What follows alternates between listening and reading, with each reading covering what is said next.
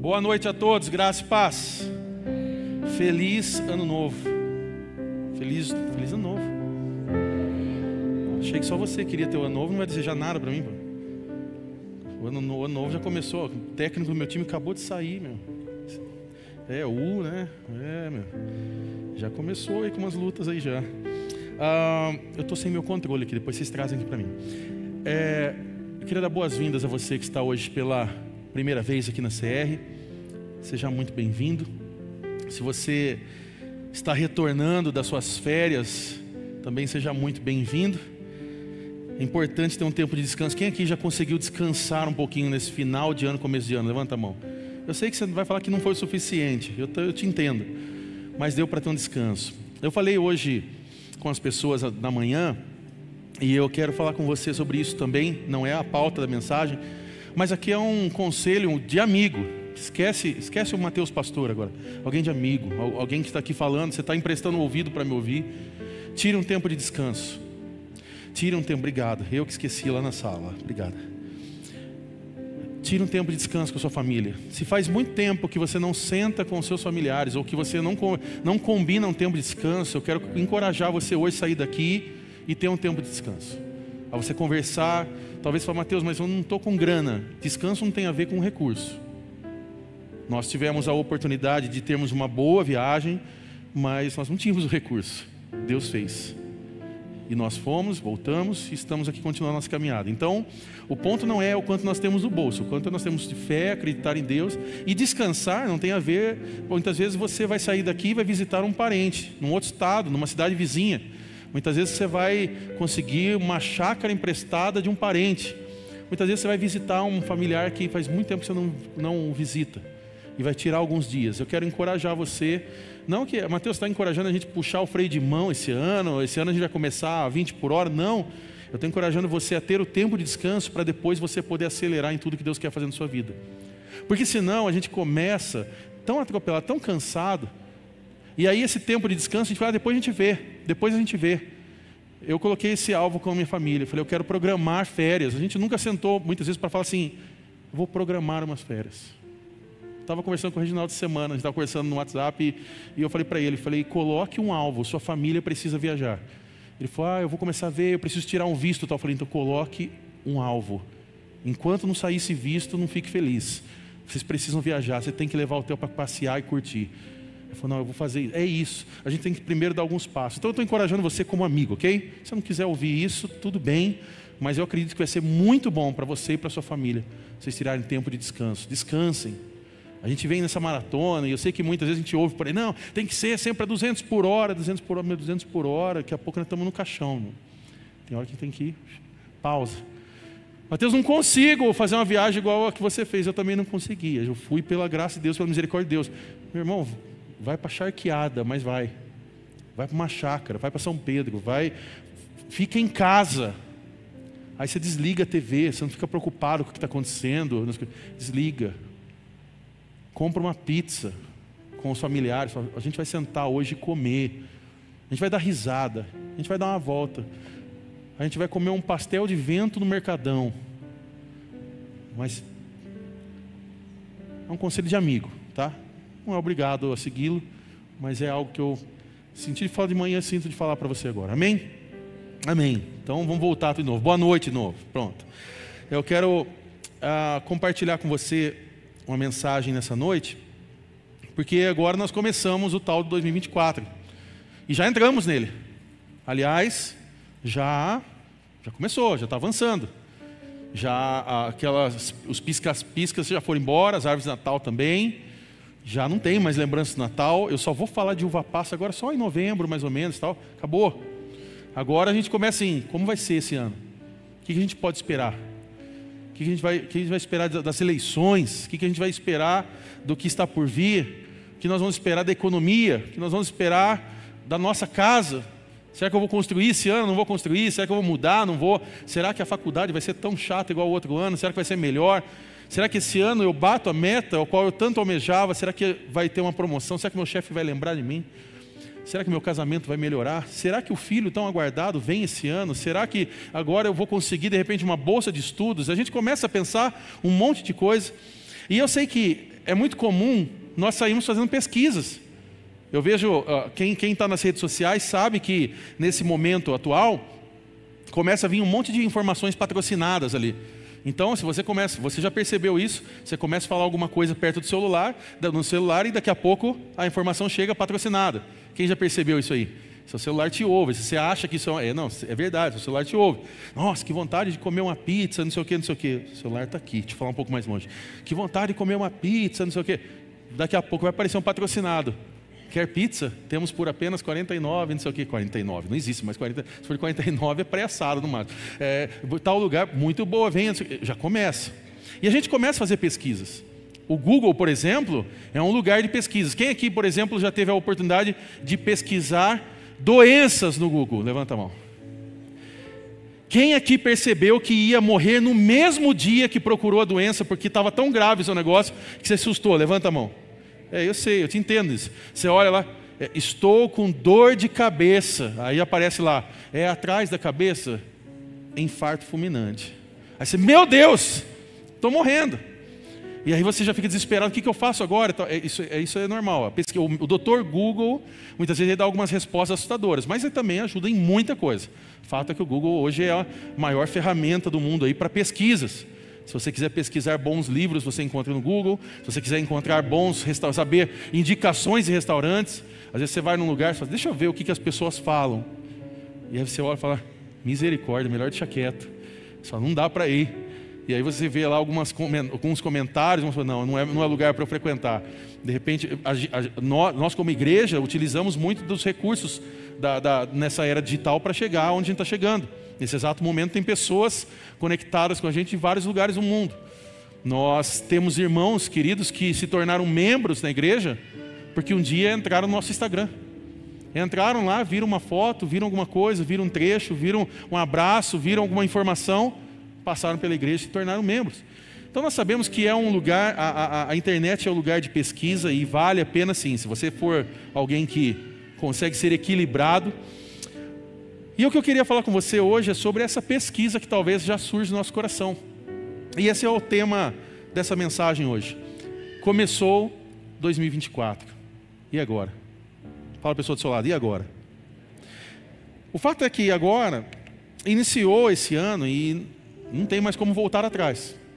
Não tem mais como a gente é, segurar isso, porque agora, amanhã, é de trabalho. Muitos estão retornando amanhã para os dias normais de trabalho. Quem aqui está de férias e volta amanhã para o trabalho? Levanta a mão. Eu te entendo. Você já deve estar assim, meu Deus. Tomara que esse culto demore umas 10 horas, porque para não chegar amanhã. Mas vai chegar. Vai chegar, você vai ter que ter até a sua empresa, trabalhar. E Deus vai te abençoar muito lá, pode ter certeza disso. Mas nós não sabemos o que vai acontecer esse ano.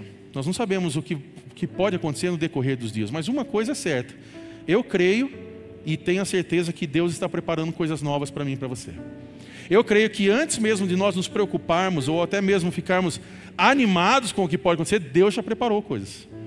E Deus preparou grandes coisas. Isso é fato. E eu confesso que toda vez que a gente fala de novidade de vida, toda vez que a gente fala do novo, toda vez que a gente fala de experiências novas, eu me empolgo com isso. Eu gosto dessa ideia do, do, do novo, de iniciativas, de, de repensar as coisas, de dar alguns passos, às vezes, de fé.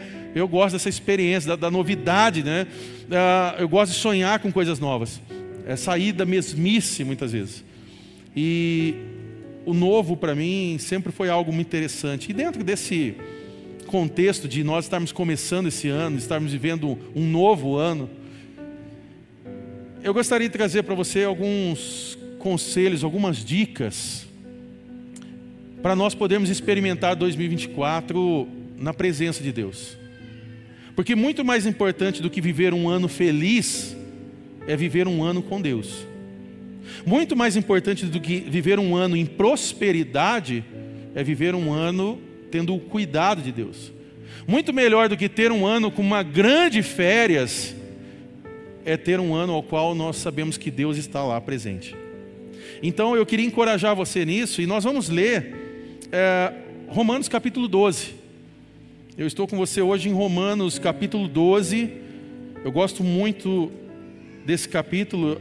A primeira parte nós vamos ler do versículo 1 ao versículo 8. E aí, a partir disso, então, nós vamos é, trabalhar essa mensagem. Romanos capítulo 12, do versículo 1 ao 8. Paulo está nos ensinando aqui sobre sacrifícios vivos.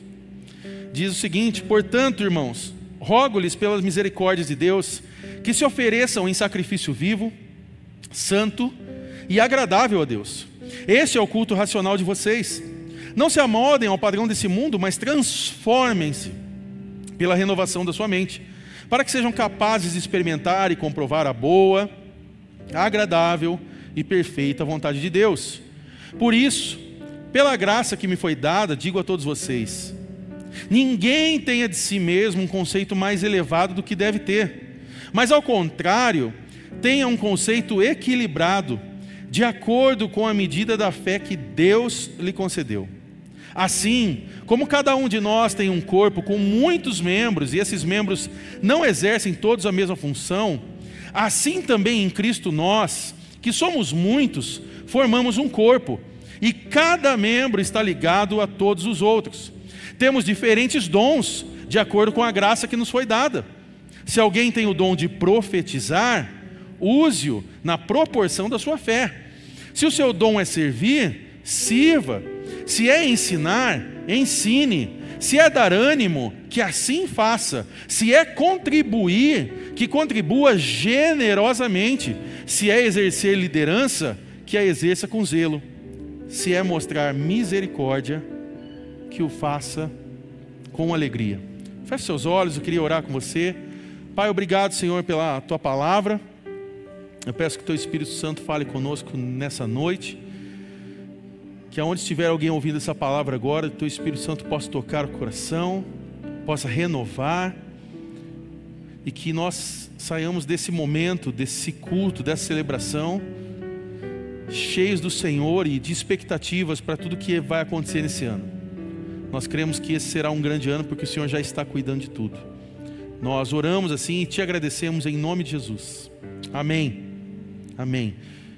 Então, eu queria dentro dessa dentro de Romanos capítulo 12, eu queria trazer alguns conselhos para você sobre você viver 2024 na presença de Deus. Primeiro ponto que eu queria falar com você, ah, aqui, deixa eu só, aqui, entregue a sua vida, totalmente a sua vida, para Deus. Fala a pessoa do seu lado, entregue a sua vida para Deus. Aqui no versículo 1 diz o seguinte: Portanto, irmãos, rogo-lhes pela misericórdia de Deus, que se ofereçam em sacrifício vivo, santo e agradável a Deus. Este é o culto racional de vocês. Quando eu digo entregar a sua vida a Jesus, eu sei que muitas vezes nós podemos entender no contexto literal, dentro do meio evangélico, entregar a vida para Jesus é aquilo que nós chamamos da expressão aceitar Jesus. Eu não gosto muito dessa, dessa, dessa expressão aceitar, que parece que nos, nos, nos coloca numa posição de que temos o poder dessa escolha. Nós não temos o poder dessa escolha, porque nós sabemos que quando o Espírito Santo quer fazer algo, ele faz algo e ele nos tira da onde nós estamos. Foi isso que aconteceu comigo com você. Eu sei que muitos podem é, ter um pensamento diferente disso, isso não atrapalha em nada a nossa fé, a nossa caminhada juntos, mas eu creio que o Espírito Santo, através do poder de Deus, cumpre aquilo que a palavra de Deus diz, que não é nós que o escolhemos, mas Ele nos escolheu primeiro. Nós sabemos que um dia andávamos em trevas e o Espírito Santo nos trouxe para a luz. Quantos sabem e vivem isso? Digam amém. Você saiu de uma vida de trevas para a luz. E nós sabemos que por conta própria nós não iríamos. Porque a nossa carne gosta dessas trevas, da escuridão. Nossa carne, ela gosta desse, dessa podridão desse mundo. Nós sabemos que é o Espírito Santo que nos atraiu, abriu nossos olhos e agora nós olhamos. Eu não quero mais ser aquela pessoa. Eu quero ser alguém regenerado e transformado por Jesus. Por isso que quando eu digo aqui entregar a sua vida totalmente a Deus, a Jesus, eu não estou dizendo no contexto literal de você hoje aceitar a Jesus. Apesar que, se hoje há alguém aqui nessa noite, ou você que está conectado, ouvindo agora essa palavra através do Spotify, e você não entregou a sua vida para Jesus, então esse é o primeiro momento. Você hoje, agora, dizer: Senhor, eu sou teu. Eu sou teu. Eu quero começar uma nova caminhada de vida. Eu quero agora realmente me entregar por completo. Mas o que eu estou dizendo aqui é para pessoas que também conhecem a Jesus, mas na verdade não entregaram a sua vida completa a Ele que ainda vive um período de religiosidade, que é o que? Eu vou à igreja, eu participo da igreja, eu ajudo a igreja, eu dou dinheiro na igreja, eu, eu, eu frequento a igreja, eu celebro algumas coisas com a igreja, mas eu não me relaciono, não me entrego totalmente ao Deus dessa igreja.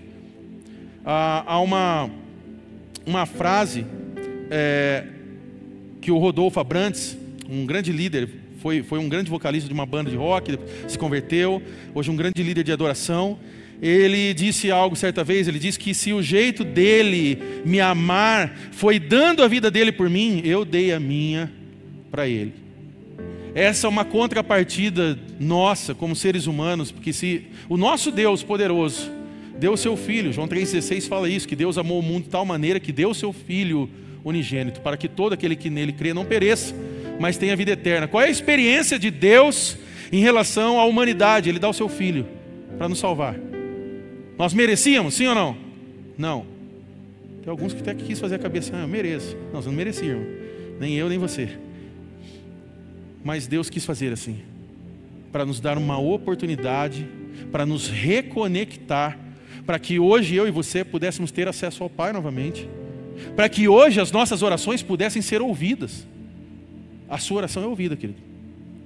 Quando você ora a um Deus que ouve, você não ora no vazio, Mateus, mas tem hora que eu oro e eu, parece que eu me sinto sozinho.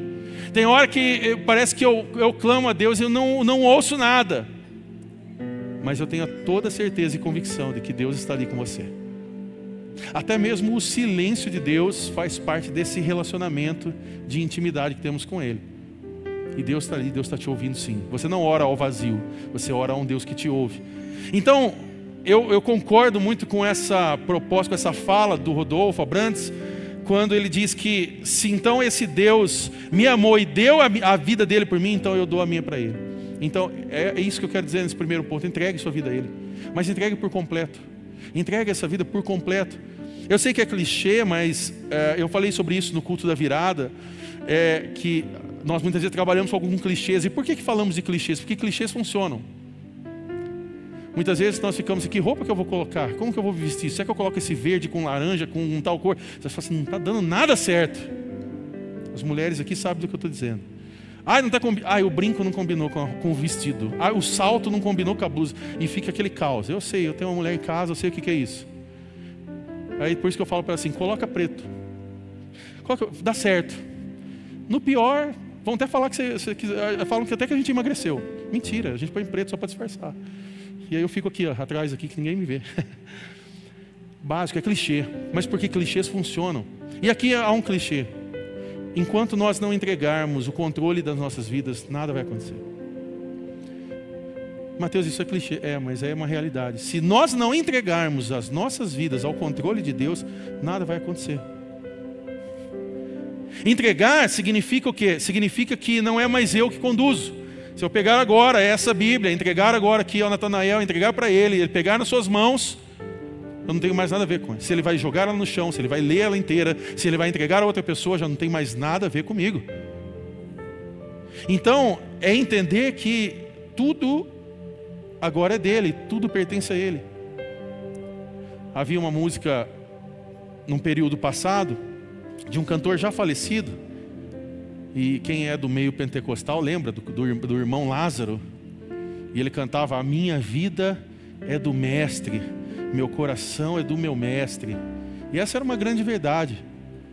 Você poder cantar, realmente dizer: A minha vida é do Mestre.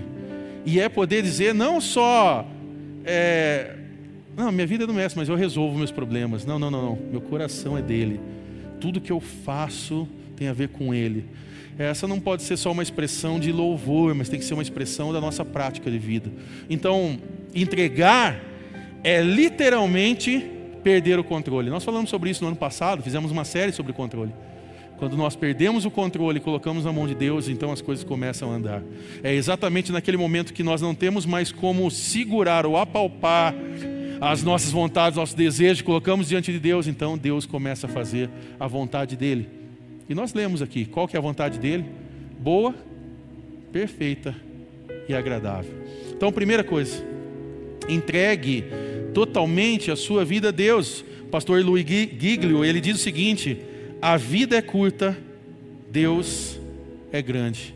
Tome um passo. Fala para do seu lado hoje, tome um passo. Realmente entregar a vida a Deus, entregar a vida a Jesus. O segundo ponto que eu quero falar com você é reoriente a sua mente. Você pode falar isso com alguém aí? Reoriente a sua mente.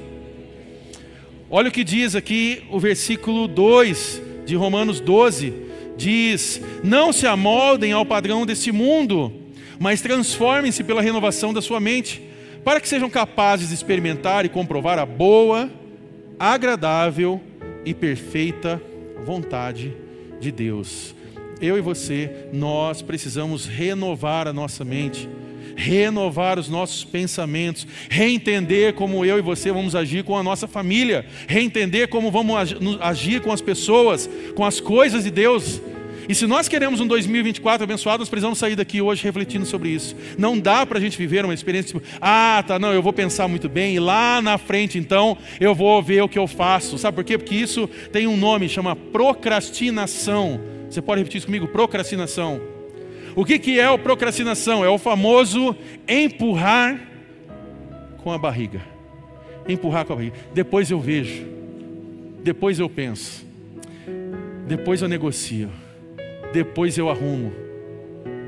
Quantas mulheres sabem aqui que tem um monte de coisa na casa para arrumar que o seu marido falou assim, deixa, ó, já começou as mãos levantadas. Meu Deus, causei guerra hoje aqui. Ah, que você fala assim, depois eu vejo. E você ouviu um depois eu resolvo e até agora nada. Mulheres, fiquem de mãos levantadas. Homens, pelo amor de Deus, me dá uma força aí. Me dá uma força aí, porque eu também preciso dessa ajuda também. Eu também tenho que arrumar umas coisinhas também. Meu Deus, né? Procrastinação. Daqui a pouco eu resolvo. Depois eu pinto. Depois eu ligo. Ah, aquele cartão. Depois eu negocio aquele cartão. Depois eu ligo para aquele familiar. E vamos ser sinceros, procrastinação muitas vezes nos fere. Ah, depois eu visito. Ah, depois eu ligo. Eu tenho uma experiência muito triste disso. Eu me lembro, agora, hoje é, hoje é dia 7, dia 11 agora, dia 11 vai fazer 5 anos que meu pai faleceu. E eu me lembro que nesse começo de ano, há 5 anos atrás, passou, eu, próximo do Natal, eu o visitei no ano anterior, e aí teve a virada de ano, liguei, ah, tal, feliz ano novo, não sei o quê. E eu me lembro que ele falou assim: ah, você vai vir aqui essa semana? Eu falei: ó, eu acho que eu vou essa semana aí, hein? Essa semana eu passo aí. E aí eu procrastinei. Falei, ah, essa semana não vou não. Ele morava aqui em Piracicaba, perto de mim. Falei, ah, não vou. Vou ficar de boa hoje, na outra semana eu vou. E nunca mais eu tive a oportunidade de ir. Eu só fui para o velório, no velório, não tive velório. O enterrei diretamente, nunca mais o vi. Então, eu não quero aqui causar dor e pânico no seu coração, mas cuidado com essa procrastinação de nós acharmos que, ah, não, depois eu resolvo. Depois eu começo a orar para ver o que Deus quer. Depois eu vou fazer parte de algo. Depois eu vou me envolver. Depois eu arrumo minha vida. Depois eu arrumo meu casamento. Depois eu arrumo meu relacionamento com meu filho. Depois, depois, depois. Às vezes esse depois não vai chegar mais. Então, reoriente a sua mente sobre essas coisas. Como nós podemos pensar agora as coisas de Deus? E para isso, nós precisamos ouvir a voz de Deus. Agora deixa eu falar uma coisa com você sobre voz de Deus. Eu falei isso de manhã. E eu quero tentar ser o mais didático e mais, talvez até simplista, mais objetivo nisso. Nós ficamos numa crise, porque nós estamos nesse meio, passeamos nesse meio pentecostal, nesse meio de igrejas avivadas, e nós vemos isso, que muitas vezes chega a crise aqui de pessoas que falam assim, Mateus, pastor, eu não consigo ouvir a voz de Deus. Porque você liga muitas vezes o YouTube lá, o pastor que você gosta lá, sei lá quem, e aí essa pessoa fala assim, porque hoje Deus falou comigo de manhã, eu estava conversando, estava tomando café, Deus começou a falar comigo e não sei o quê, e Deus mandou falar isso e tal, e você fala assim, caramba, meu, esse cara deve ter uma vida assim absurda, porque Deus não para de falar com ele. Mas comigo parece que eu faço uma oração, não, não sai do teto. O que está acontecendo? Tem duas coisas aí. Primeiro que muitos desses que falam que ouviu o dia inteiro não ouviu nada. Mas eu não vou entrar nisso, eu vou deixar para outras séries que esse ano nós vamos. A chapa vai esquentar aqui. Mas não é esse o ponto. O ponto é que muitas vezes a gente começa a dizer o seguinte: Deus não está me ouvindo, Deus não está me respondendo, Deus não está falando. Mas na verdade, Deus está falando com a gente um tempo inteiro. E aonde que Deus escolheu o maior ponto de comunicação dele para falar com a gente? Através da palavra dele. O Espírito Santo, Deus, através do Espírito Santo, usou pessoas que foram tocadas pelo poder do Espírito Santo de Deus para que escrevessem cartas, livros, e nesse compilado aqui, nós temos aqui resposta para as nossas vidas. Só que muitas vezes nós somos um país muito místico. Nós somos um país sincretista. O que, é místico? Místico que gosta de, gosta de coisa mística, gosta de é, é tudo a, a, de um sobrenatural meio, meio bagunçado. E sincretista, porque ao mesmo tempo que a gente está orando a Deus, tem, tem gente que está orando a Deus, pede passe, é, põe, põe, põe o nome na, na, na, na outra religião, depois ora para Deus de novo. É, no Brasil é bagunçado. Tem crente que faz isso, infelizmente, crente. Estou dizendo discípulo de Jesus, crente. Mas se nós quisermos realmente ter um ano abençoado, nós precisamos ouvir o que Deus quer para nós. Você pode muitas vezes ouvir da voz de um pastor, da sua igreja. Você pode me ouvir, você pode ouvir os nossos pastores. Você pode ouvir o líder do seu CR Casa, você pode ouvir o líder do seu ministério. Deus dá direções, Deus dá ideias, Deus traz revelação. Isso é fato. Mas Deus fala através da palavra dele. O pastor Augusto Nicodemos, ele conta, ele diz uma frase muito interessante, que ele fala que se você quer ouvir a voz de Deus, leia a Bíblia. E se você quer ouvir a voz de Deus em, alto e bom som, leia a Bíblia em alto som, leia em voz alta. A voz de Deus está aqui. Mateus, mas o que será que Deus pensa? Pega o livro de Provérbios, por exemplo, faz uma caminhada no livro de Provérbios, você vai começar a entender já muita coisa que a gente tem que mudar na vida. Pega o, o, o livro de Salmos, os salmistas, e veja o que eles escreveram nos momentos das suas lutas e nos momentos das suas vitórias. Você vai olhar ali, você vai falar assim: nossa, parece que ele cantou uma música para mim aqui. E você vai ver como que dá para nós sairmos dessa luta, das nossas tristezas, você vai ter experiência. Pega as epístolas paulinas, as cartas que Paulo escreveu, e começa a ver o sofrimento dele ao pregar o evangelho de Jesus. Começa a ver as dores ao qual ele passou pregando o amor de Deus às outras pessoas, e você vai começar a entender, fala assim: "É, eu acho que o mundo não conspira contra mim. Eu acho que na verdade esse mundo então é caído mesmo. O pecado está nesse mundo e eu estou no meio de uma luta e eu preciso perseverar em Deus para eu alcançar a vitória. Sabe onde a gente arranja isso? Onde a gente consegue alcançar essa vitória? Através da palavra de Deus. Então, se você quer reorientar a sua mente, os seus pensamentos, ter essa mudança de pensamento, vamos ler a Bíblia. Eu vejo que os irmãos, muitos irmãos, estou muito feliz com isso, de ver muitos irmãos que abraçaram a ideia do devocional. Tem devocionais hoje que estão em alta por aí, tal, o pessoal está lendo, comprando, fazendo. É isso, é isso, é pausar o dia, conversar, orar, ouvir a voz de Deus. É saber, Deus, o que, que o Senhor quer para mim hoje? Eu não vou sair de casa antes de ter um tempo com o Senhor. Não dá para eu abrir a janela e simplesmente olhar e dizer assim: ah, está nublado hoje, tudo bem, hoje o dia vai ser uma droga. Não dá para, nossa, que calor, que céu, nossa, que sol forte. Não, não, é abrir a janela e falar assim: Deus, tua criação é maravilhosa. Como o Senhor é perfeito. Olha tudo que está criado na minha volta aqui. Meu Deus, o Senhor garante o sol todos os dias de manhã para me abençoar, para abençoar minha família, para abençoar todos que estão nessa cidade. Deus, obrigado. Eu saio hoje daqui mais tranquilo, porque eu vejo tua mão poderosa. Quando nós reorientamos a nossa mente, o calor já não é mais um. Apesar que nosso calor aqui, eu sei que ele, é, ele sai do normal. Mas a gente começa a olhar e fala assim: não, isso aqui faz parte da criação de Deus. E até mesmo os desgastes em meio ao calor, ao frio e tudo mais, tem muita culpa humana aí, do mundo caído.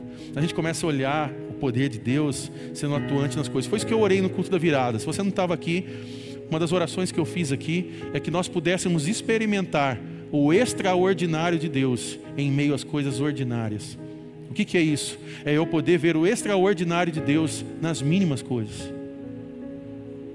Seu filho acordou essa manhã, você deu um bom dia ao seu filho, à sua filha? Isso é extraordinário. Meu filho de manhã chegou, ele acordou com muita falta de vontade de vir para a igreja, porque ele dormiu tarde, clima de férias, mas a hora que ele acordou, ele veio cambaleando. Bom dia, papai, e me deu um abraço. Meu, já me animou para vir, ele já se animou daí também. Aí já começamos a conversar. Extraordinário. Você ter um bom dia do seu filho, um abraço. Ele entendeu que as primeiras coisas que ele precisa fazer no dia é abraçar os seus pais. Eu queria poder fazer isso. Eu não tenho oportunidade mais. A gente começa a dar valor para as coisas. Sabe por quê? Porque a nossa mente passa por essa reorientação. Mude seus pensamentos também.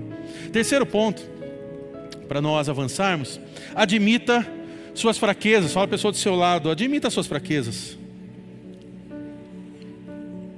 Versículo 3 de Romanos 12 diz: Por isso, pela graça que me foi dada, digo a todos vocês: ninguém tenha de si mesmo um conceito mais elevado do que deve ter, mas ao contrário, tenha um conceito equilibrado, de acordo com a medida da fé que Deus lhe concedeu.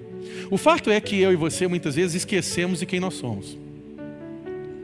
E que se Deus quisesse tirar tudo de nós, a nossa vergonha seria exposta. Se Deus hoje quisesse tirar tudo o que Ele já fez por nós e tudo o que Ele tem feito nas nossas vidas, a nossa vergonha seria exposta. E um fato é que ninguém vem para a igreja, ou frequenta uma igreja, ou está numa igreja, porque as coisas estão 100% boas. Aliás, nós não conseguimos chegar nesse ápice do 100% bom. Só Deus é bom. Só Ele é perfeito. Só nele nós encontramos perfeição. Nós estamos em busca disso até o último dia de nossas vidas. Um dia Vamos estar na eternidade. E aí vai ser especial. Quem vai estar na eternidade? Diga amém. Não, pelo menos alguns vão. Tem outros que vão ficar aqui, jogando telecena. Eu vou estar na eternidade, eu quero estar lá. Quantos querem estar lá? Amém. Melhorou um pouquinho. Nós ah, ninguém vem para a igreja porque as coisas estão tudo bem. A gente vem para a igreja, a gente frequenta uma igreja, a gente participa desse movimento juntos, porque em algum momento da nossa vida o calo apertou. E nós começamos a buscar respostas. Esse é, esse é o contexto natural da vida. Você tem uma crise, você quer tentar entender o que, por que eu estou vivendo essa crise. Por qual motivo isso ainda me afeta? Por qual motivo isso dói dentro de mim? Então nós vamos até uma igreja. E aí nós ouvimos a palavra de Deus através dos evangelhos, através das histórias bíblicas, e nós entendemos que muitas vezes a dor ao qual eu passo, muitos já passaram. E começamos a compreender então a máxima desse mundo caído, pecaminoso e da graça de Deus que é estendida sobre pessoas. E então nos afirmamos, e então começamos uma caminhada de fé. Mas para isso, nós precisamos fazer uma coisa, e eu quero convidar você a fazer isso essa noite: a tirar sua máscara a tirar a sua máscara e, e, e viver uma vida com humildade. A palavra de Deus nos ensina que Deus concede graça aos humildes. Deus concede graça àqueles que são humildes. E se eu e você não nos posicionarmos em admitir as nossas fraquezas, dizer, Senhor, essa área aqui ainda me pega. Aqui é um ponto fraco meu. Aqui me dói. Aqui, essa parte aqui que o Senhor pede para mim entregar, isso aqui me custa algumas coisas. Então estou admitindo diante do Senhor a minha fraqueza, mas eu quero colocar isso diante do Senhor, porque o Senhor sabe muito mais de mim do que eu mesmo. Quando nós entendemos isso, nós nos tornamos aquilo que eu chamo do palco perfeito para Deus operar o poder dele. E se você quer ver o poder de Deus sendo atuante na sua vida, eu e você, nós precisamos hoje admitir as nossas fraquezas, ser humildes diante do Senhor. Só que, Mateus, eu quero deixar uma coisa clara aqui: não é porque você vai admitir a sua humildade que você vai usar agora a graça de Deus ao seu favor e como desculpa para poder viver a vida do jeito que você quer. Porque ao mesmo tempo que nós temos um Deus gracioso, nós temos um Deus de justiça. Pregar graça não é tão difícil, mas falar sobre justiça, o calo aperta de novo. Nós temos um Deus gracioso que nos ama, que nos libertou, que nos salvou, que nos regenerou. Mas nós temos um Deus que um dia também vai ser justo com a criação. Então, cuidado também para você, de repente, não, tá bom, então eu vou viver minha vida desse jeitinho. É assim, Deus, eu sou fraquinho mesmo, assim tal, tá tudo bem. Só, só entende aí, né? Resolve aí o problema. Não, não, não. É admitir realmente com o seu coração, eu, preciso ser transformado. Senhor, me perdoa, mas eu quero ser transformado nessa área e eu vou lutar todos os dias para ser melhor. Eu não vou cair nesse pecado mais uma vez, eu vou lutar todos os dias. Mateus, mas pode ser, e se eu cair lá na frente? Se você cair, você vai novamente admitir sua fraqueza, chorar, ser sincero diante de Deus com seu coração, pedir: Senhor, tem misericórdia da minha vida, eu quero novamente caminhar com o Senhor. E esse Deus, ele concede graça aos humildes de coração. Provérbios capítulo 28, versículo 13, diz: Quem esconde os seus pecados não prospera, mas quem os confessa e os abandona encontra misericórdia. A minha oração do dia de hoje é para que você encontre misericórdia de Deus sobre a sua vida. Mateus, como eu posso começar 2024 na presença dEle? Você percebe que não tem, não tem um segredo, não tem um custo para você ter um 2024 abençoado não tem uma campanha, não tem um projeto, não tem papel, não tem escrito. É, é, é o básico. Nós complicamos demais a fé cristã. É o beabá. Buscar a presença de Deus, reconhecer as nossas limitações, pedir a Ele que Ele nos abençoe, confiar no poder dEle. Não precisa pagar nada. Foi pago na cruz já. Jesus já pagou o preço. E esse mesmo Jesus está em 2024 cuidando de você e da sua casa. Você crê nisso de verdade? Amém. Quarto e penúltimo ponto. Enquanto a banda já vai subindo e para nós finalizarmos, aproxime-se das pessoas. Fala a pessoa do seu lado, aproxime-se das pessoas. Olha o que fala aqui o versículo 4 e 5. Assim como cada um de nós tem um corpo com muitos membros, e esses membros não exercem todos a mesma função, assim também em Cristo nós, que somos muitos, formamos um corpo. E cada membro está ligado a todos os outros. O que, que Paulo está nos ensinando aqui? Resumindo disso aqui: não ande sozinho.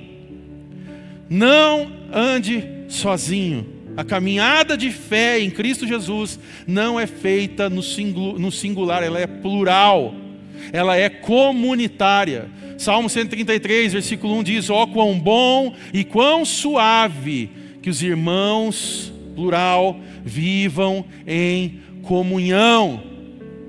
Não ande sozinho, querido.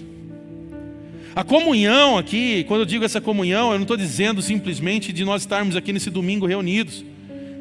Aqui ainda é gostoso, nós conseguimos um tempo rápido de comunhão, conseguimos ver pessoas, conseguimos olhar, dizer boa noite para um, para outro, dizer, ô, oh, feliz ano novo, não te vi ainda. Fazer aquelas piadas do tiozão do pavê, olha, eu não te vejo desde o ano passado, hein? Olha só, isso aqui é tudo muito bom, a gente dá uma risadinha rápida. Mas esse tempo não é um tempo ainda apropriado de comunhão, porque muitas vezes nós chegamos aqui e vamos, Renato, como você está? Está tudo bem. E você? Está tudo jóia. Mas quando nós nos aprofundamos, falamos, Renato, você está tomar um café? Como você está? Olha, eu estou bem, mas tem uma área aqui. Olha, Renato, eu também tenho essa área aqui. Aí nós começamos a conversar. É nesse momento em que Deus atua um poder sobrenatural para nos transformarmos. Por isso eu quero encorajar você esse ano, numa decisão para o seu 2024, entender que nós precisamos de Deus, sim ou não? Precisamos de Deus? Amém, mas nós precisamos de pessoas também. A nossa caminhada com Deus não vai se fazer sozinha. Eu quero encorajar você de verdade a viver a experiência que nós temos vivido como igreja. CR Casa, meu querido. Você ouve isso há tanto tempo da minha boca, da boca dos pastores e pessoas. Para de verdade com essa conversinha mole dizer assim: sabe o que é? Acho que não é para mim, acho que não é não sei o quê. Mentira. Mentira. Se envolve. Ande com pessoas. Ah, Mateus, mas sabe o que é o meu horário? Dá para encontrar horário. Porque a gente encontra horário para falar mal dos outros, a gente encontra horário para pensar na vida dos outros, a gente encontra horário para passear, a gente encontra horário para sair de férias, a gente encontra horário para um monte de coisa, a gente não encontra horário para, as coisas de Deus. Não é essa a resposta que nós vamos ai, ah, eu queria tanto me envolver no ministério, é que eu não tenho tempo. Mentira! Porque o dono do tempo é até aquele que criou o ministério. É que você pegou o tempo que Deus deu para você e quis viver a sua vida. Mentira. Conversa boba. Se aproxime de pessoas. Ontem nós tivemos uma experiência com o nosso CR Casa, estávamos juntos no CR Casa. Nem começou ainda a nossa maratona, ainda a nossa retomada dos dos Casas. Mas a galera lá no grupo falou assim: pessoal, tem uma chácara aqui e tal, vamos todo mundo para a chácara. Opa! Qual é o custo? Nenhum. Falou, é de Deus. Piscina, churrasco. Falei, é duas vezes de Deus. Falei, é só vir. Falei, vamos embora, todo mundo. E foi todo mundo sair de casa lá. Não, não, acho que não conseguimos todos ainda, mas a maioria ali participou. Tivemos um tempo de comunhão, conversamos. Teve um tal de amigo chocolate agora, virou um negócio, uma outra moda, amigo chocolate, acho. Ou jogo estranho aqui lá. Todo mundo levou uma barra de chocolate, aí tem pessoal, aí tem um pix lá que a galera tem que fazer, não sei o quê. É, eu vou abrir CPI porque eu não ganhei. E aí todo mundo ganha um chocolate, ganha um troco, foi bênção. Foi bênção, todo mundo ali dando risada juntos. E aí a hora que acabou ali, todo mundo com seu chocolatinho, todo mundo curtindo piscina, comendo uma carne, dando risada. Aí você via as conversas, as rodas ali, Deus proporcionando momentos, de repente um conversando com o outro, dando uma ideia sobre o trabalho, o outro falando sobre o ministério, o outro conversando junto, experiências com Deus, comunhão. E tudo gente diferente, meu. tudo gente diferente. Um, um, um trabalha numa coisa, outro trabalha totalmente diferente a ideia. Um, um, um tem dinheiro, o outro está precisando de dinheiro. Eu era o que estava precisando. É, um, um, levou um chocolate desse tamanho, tem uns que quase que levaram aquela, aquele, aquele guarda-chuvinha ali e tal. Mas tudo bem, tinha chocolate de sobra, beleza, todo mundo comeu, todo mundo deu risada. Acabou o momento ali, o Júnior lá com a Fernanda, que é os donos da chácara, ali, falou: Ó, oh, acabou o day use aí, pode ir embora. Tá dando quase seis horas, pessoal, tchau. A gente saiu ali, todo mundo feliz. Comunhão comunhão, experiência com Deus. A gente poder sentar numa mesa, ouvir alguém. Vamos ser sinceros, quantas e quantas vezes na hora da mesa Deus já não tratou e curou você, ou você foi usado para abençoar alguém, ou você foi abençoado por alguém. Levante sua mão. Isso é comunhão. Agora, não dá para a gente pegar, chegar e falar assim, não, sabe o que é esse 2024? Não, vou, tá bom assim. Se tiver bom assim para você, meu irmão, então não atrapalha também quem está envolvido, tá? Deixa a gente avançar. Mas se envolva, se envolva, se aproxime de pessoas. Veja a visão de Deus: não é bom que o homem esteja só. Não era só num contexto é, sexual, não era só num contexto de um romance, mas é num contexto de comunhão. O nosso Deus se expressa dentro de uma comunhão. A trindade nada mais é do que essa dança da comunhão, o Deus Pai, o Deus Filho, o Deus Espírito Santo. Nós adoramos um Deus que expressa comunhão. Deus é um Deus relacional. Como que nós nos achegamos a Deus? Através da oração. Então, quando sentamos diante de Deus, nós estamos diante de uma mesa, nós estamos falando com Ele e Ele nos ouve. Não dá para a gente viver uma vida sozinho. Aproxime-se de pessoas, querido. Eu quero encorajar você hoje. Eu fiquei muito feliz. Eu falei isso de manhã. O celular nosso da igreja já, o nosso WhatsApp. Pessoas já procuraram à tarde. Mateus, ô oh, pastor, também queremos entrar no CR Casa. Eu falei, glória a Deus, é isso. Nós vamos avançar. Esse ano, em nome de Jesus, nós vamos abrir mais CR Casa na cidade. Você crê comigo nisso? Você crê comigo nisso que nós vamos avançar? Que pessoas vão sair da cadeira do anonimato, vão falar: Eu quero liderar um CR Casa, eu quero servir pessoas, eu quero servir jovens, eu quero servir casais, eu quero servir pessoas que estão precisando de comunhão nessa igreja. Nós vamos avançar mas para isso se envolva. Talvez alguém te machucou durante um momento. Mateus, mas sabe o que é? Que lá no passado e tal. Querido do céu. Pelo amor de Deus, em nome de Jesus, hoje, para com essa história do passado.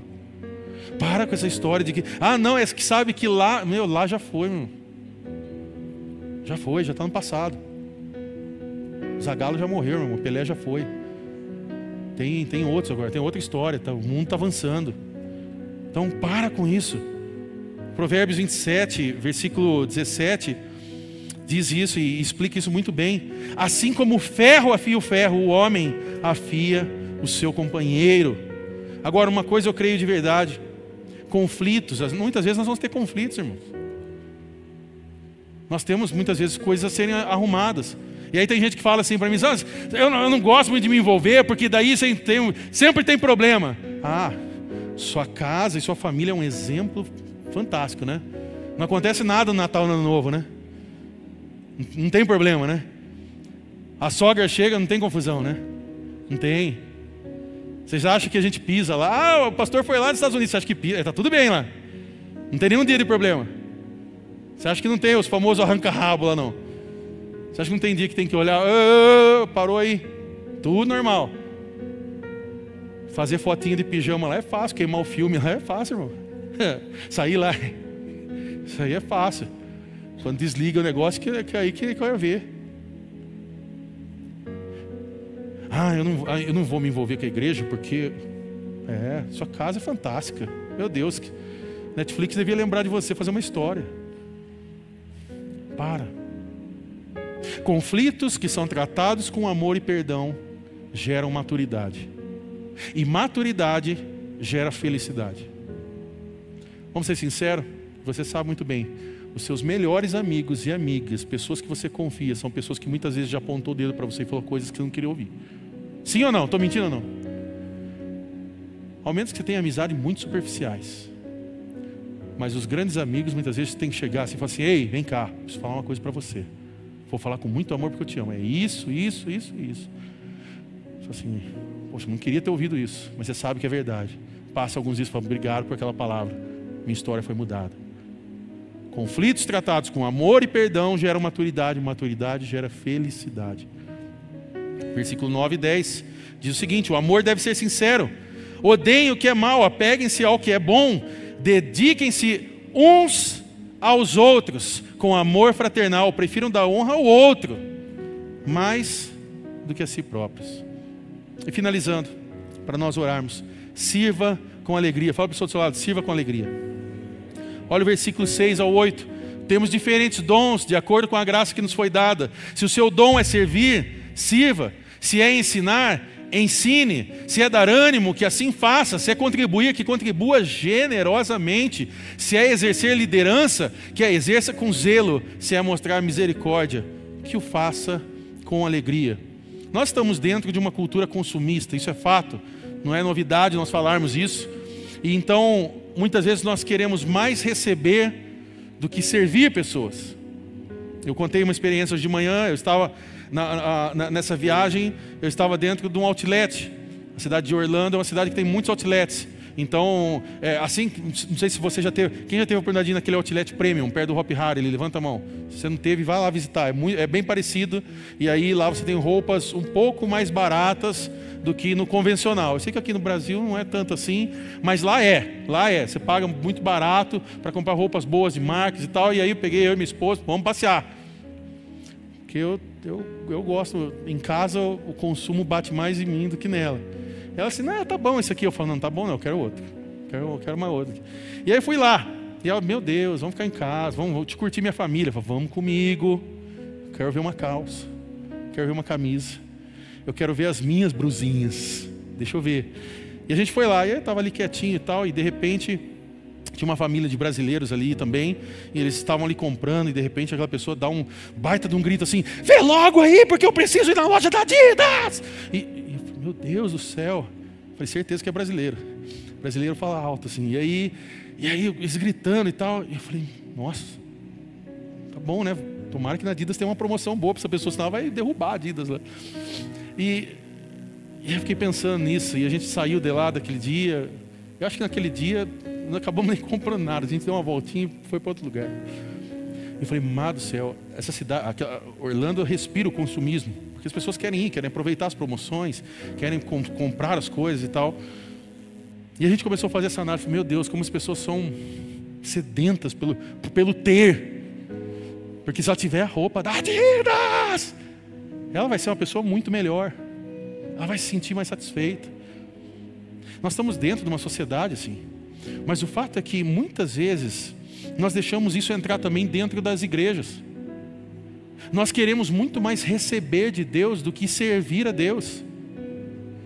Queridos, eu falei isso aqui, volto a dizer. Nós estamos vendo dias, as pessoas, pessoas que estão indo para a igreja nesses dias para depositar dinheiro no púlpito para poder conseguir garantir um, um ano abençoado.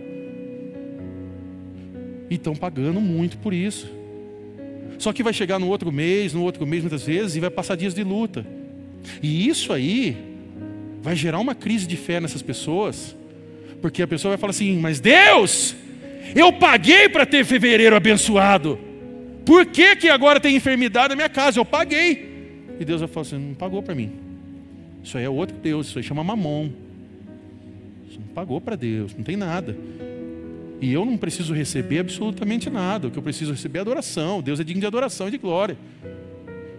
E dias maus chegam para todo mundo. Tem dias que o choro dura uma noite, mas a gente sabe que a Bíblia diz que a alegria vem pela manhã. Às vezes essa manhã demora, mas ela chega. Essa alegria chega ao nosso coração. Mas por que, que tem isso? Por que tem gente que paga para ter um mês abençoado? Porque, porque as pessoas querem consumir. O Deus do consumo. Eu pago, Deus me dá. Então, se tiver nessa negociação, está tudo bem.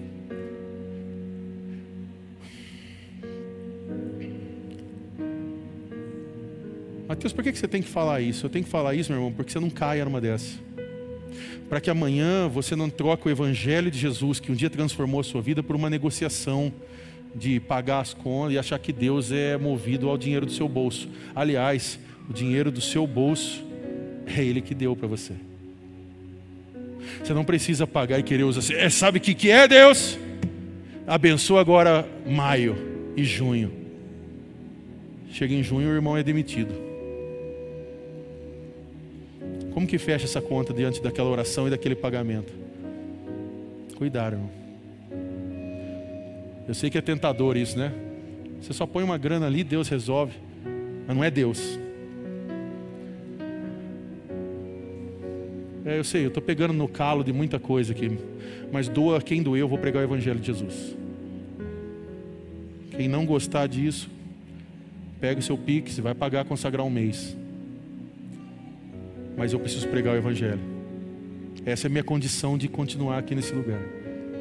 Doa a quem doer. O Evangelho vai ser pregado. Nós queremos muitas vezes isso. Queremos ser servidos por Deus. Ah, não, Deus tem que me dar. Não, não tem nada. Eu que tenho que dar minha vida para Ele. Deus já deu a vida. Até o Filho Ele deu. Até o Filho foi na cruz por nós. Quer mais que eu preciso de Deus? Então, isso é óbvio, Deus está fazendo algo novo aqui. Toda vez que vira um ano, eu acredito que Deus também trabalha com ciclos. Deus trabalha com ciclos. Só que nessa novidade de Deus, nesse algo novo, se nós queremos experimentar disso, nós precisamos então estarmos disponíveis. Porque Deus não trabalha com o capacitado, com o incapacitado. Né? Às vezes a gente tem umas frases de efeito que fala um monte de coisa sobre isso. Não, não, Deus trabalha com disponíveis. Pessoas que vão dizer hoje, eis-me aqui, Senhor, pode me usar. Como? Com todo respeito e temor a Deus, é problema de Deus. Como Ele vai fazer tem a ver com Ele. A nossa parte é dizer, eis-me aqui. E aí Ele atua. Quando eu assumi esse pastorado, eu não sabia como ia fazer. Não é fácil assumir uma igreja que está andando já quilômetros por hora, mais de 18 anos. Mateus, você quer? Eu aceito. Mas como vai ser? Não sei. Não sei. Me lembro até hoje a conversa na cama, na cama, junto com o pastor, a pastora e minha esposa ali juntos. Falou: Você quer? Eu quero. Mas como vocês vão fazer? Fica tranquilo. A gente entrou no carro para voltar embora, veio e pensou, meu Deus, o que, que eu falei lá? E agora eu falei que eu quero. Foi, agora não tem mais como voltar atrás. Eu falei, agora não, e agora? Falei, agora vamos morar. O como tinha a ver com Deus, Deus está fazendo, olha aí. Olha o que Ele está fazendo. Olha as vidas sendo tocadas, pessoas sendo restauradas, milagres acontecendo toda semana casas abertas recebendo pessoas em vários lugares da cidade para poder falar do Evangelho de Jesus. Pessoas que agora à tarde, num domingo à tarde, ao invés de dormir, de ir passear no rio, de fazer uma coisa, ei, nós queremos participar de um CR Casa. Como nos envolvemos nesse ano para servir a Jesus? É nisso que eu acredito, no poder de Deus. Deus deu dom para cada um aqui. Tem dons diferentes aqui. Convido você nessa noite a rever isso, a você tomar decisão por servir. Quando eu digo servir, não é servir. No... Ah, é, Mateus está dizendo para servir no departamento? Também. Dentro da igreja local, nós precisamos de líderes, precisamos de pessoas para servir. Conversei com a pastora Marcela agora essa semana. Eles estão precisando de professores no CR Kids, lá no, no Base Kids. Precisamos de pessoas para servir, para segurar junto isso aí. Fala, vamos avançar. Precisamos de pessoas para servir lá, precisamos de pessoas para servir na área da música, precisamos de pessoas para servir na comunicação, precisamos de pessoas para servir no diaconato, precisamos de pessoas para servir na oração, para entrar em guerra espiritual e clamar por esse lugar. Precisamos de os mais variados ministérios aqui, pessoas para servir. Se envolve. Não, eu vou entrar no CR Casa então. Primeiro eu vou dar esse passo aí, quero conhecer o pessoal. Vai, quer ir de pouco em pouco? Vai, mas dá um passo. Isso é feito através de pessoas disponíveis. É o que fala aqui, versículo, versículo 13. Compartilhem o que vocês têm com os santos em suas necessidades, pratiquem a hospitalidade. Eu convido você a se colocar de pé nesse momento. E eu quero convidar você nessa noite a fazer uma reflexão sobre a sua vida, sobre quem você quer ser em 2024. Como nós falamos, começou 2024 e agora? Como nós nos posicionamos diante disso? Como você vai se posicionar? Você vai viver mais um ano apenas como um espectador da obra de Deus? Você vai se envolver com a obra de Deus? Você vai estar junto, envolvido? Você vai tomar uma decisão de admitir suas fraquezas, dizer: Senhor, eu preciso realmente ser transformado. Você que está em casa nesse momento, que está acompanhando online também, se você é dessa cidade, eu quero convidar você a vir participar junto com a gente, a se envolver aqui. Se você é de outra cidade, Deus tem falado com você, eu encorajo você e se você estiver disposto a servir a nossa igreja, nós queremos sonhar e avançar em outras cidades também, com CR Casas e tudo que Deus pode fazer nesse mundo afora. Mas eu quero encorajar você a agora nesse momento, feche seus olhos. Talvez hoje você precise entregar toda a sua vida a Jesus. Entregar a sua vida a Jesus, dizer: Senhor, eu quero entregar, entregar todas as áreas. Até essa área que eu tenho segurado por muito tempo, eu quero entregar ao Senhor. Quero colocar isso diante de Ti. E aí você pode começar a orar nisso. Eu convido você nesse momento a reanalisar e reorientar a sua mente, seus pensamentos, seus pensamentos diante de Deus, diante da igreja local, diante da sua casa, da sua família. Reorganizar o seu casamento, reorganizar a sua forma de ser um pai, uma mãe, de ser um filho, uma filha. Convido você a, nesse momento também, de repente, admitir as suas fraquezas. Senhor, eu sou fraco nessa área, há uma área que eu preciso ser trabalhado. Há algo que eu preciso viver aqui nesse momento. Há algo que preciso ser transformado. Deus, eu quero ser o palco perfeito para o Senhor atuar o teu poder em mim. Eu convido você nesse momento também a tomar decisão de aproximar de pessoas, de quebrar esse paradigma e dizer: assim, Deus, eu quero dar um basta nisso, quero dar um basta na, na minha limitação, na, no, nesse esconderijo que eu tenho vivido. Eu quero estar próximo de pessoas, eu quero servir, eu quero avançar, eu quero conhecer mais pessoas, eu quero realmente participar da igreja num todo, eu quero estar dentro dessa obra ao qual o Senhor chama de igreja do Senhor. E convido também a você tomar a decisão de servir a Deus com alegria. E quando digo servir a Deus, eu digo num todo, servir aqui dentro, servir amanhã no seu trabalho, servir na sua casa hoje à noite, servir todos os Mateus, eu estou tomando uma decisão hoje que eu quero servir em um ministério aqui dentro da igreja. Amém. Glória a Deus por isso. Você quer servir, você quer se envolver com pessoas. Amém. Mateus, eu tomo uma decisão de ser um discípulo de Jesus no meu trabalho eu não vou ser mais conhecido pelas piadas, eu não vou ser mais conhecido é, por coisas que não têm a ver com o reino, eu vou ser conhecido por ser um filho de Deus, amado, perdoado e que leva a mensagem da cruz a outras pessoas. Eu convido você nesse momento, de olhos fechados, a orar por isso, tomar decisões. Tomar decisões. 2024 será um grande ano, um ano poderoso, porque Deus já está conosco. Deus é o Deus Emanuel, o Deus conosco, ele já está cuidando de tudo isso. Ele é poderoso para fazer infinitamente mais do que pedimos ou pensamos. 2024 não será um ano abençoado por causa dos seus recursos diante do altar. 2024 será um ano abençoado porque nós faremos da nossa vida um altar de adoração a Ele. Deus vai prosperar você, Deus vai trazer prosperidade do céu sobre a sua vida. Você vai usar isso diante do reino, você vai abençoar vidas. Recebe isso nessa noite em nome de Jesus. Deus vai usar você como ferramenta, como instrumento dele, para você abençoar outras vidas. Famílias serão tocadas por causa de você, porque você vai estar lá servindo pessoas. Vai chegar o pão na casa de pessoas através da sua vida. Não vai faltar as coisas. Porque Deus é o Deus presente que cuida dos teus filhos. Então descansa. Descansa o teu coração. Mateus, mas ainda está tudo nublado em relação à minha profissão, a algumas decisões da minha vida. Descansa. Descansa, porque se Deus já está cuidando de tudo isso, e a vontade dele é boa, perfeita e agradável, e ainda que nós possamos passar por vale da sombra da morte, nós não vamos temer, porque Ele está conosco. Ainda que vier dias maus, ainda que vier dias de tristeza, de lágrimas, Deus está conosco e Ele é poderoso. 2024 já é o nosso ano, pela fé em Cristo Jesus. Não porque algo místico, não por causa do seu recurso, mas porque Ele está aqui. Ele está no aqui, Ele está no amanhã e Ele está cuidando de nós. Há pessoas que estão conectadas agora nesse momento que precisam receber essa palavra. Deus está sobre a sua casa. Deus está cuidando de você aí. Deus já está cuidando desses problemas ao qual você tem lutado.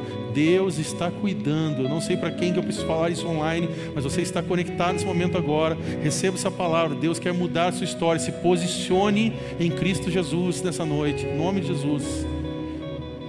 Eu convido você a orar nesse momento a agradecer a Deus, a consagrar o teu ano, mas também a tomar essas posições. Admita a sua fraqueza, reoriente seus pensamentos. Tome decisão de servir com alegria, de se aproximar de pessoas e de entregar sua vida totalmente a Ele.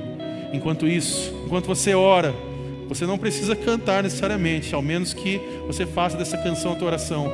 Nós vamos cantar que o nosso Deus é poderoso. Nosso Deus é poderoso para fazer infinitamente mais do que nós pedimos ou pensamos. Ore nesse momento. Começou 2024, Ele está conosco. Amém.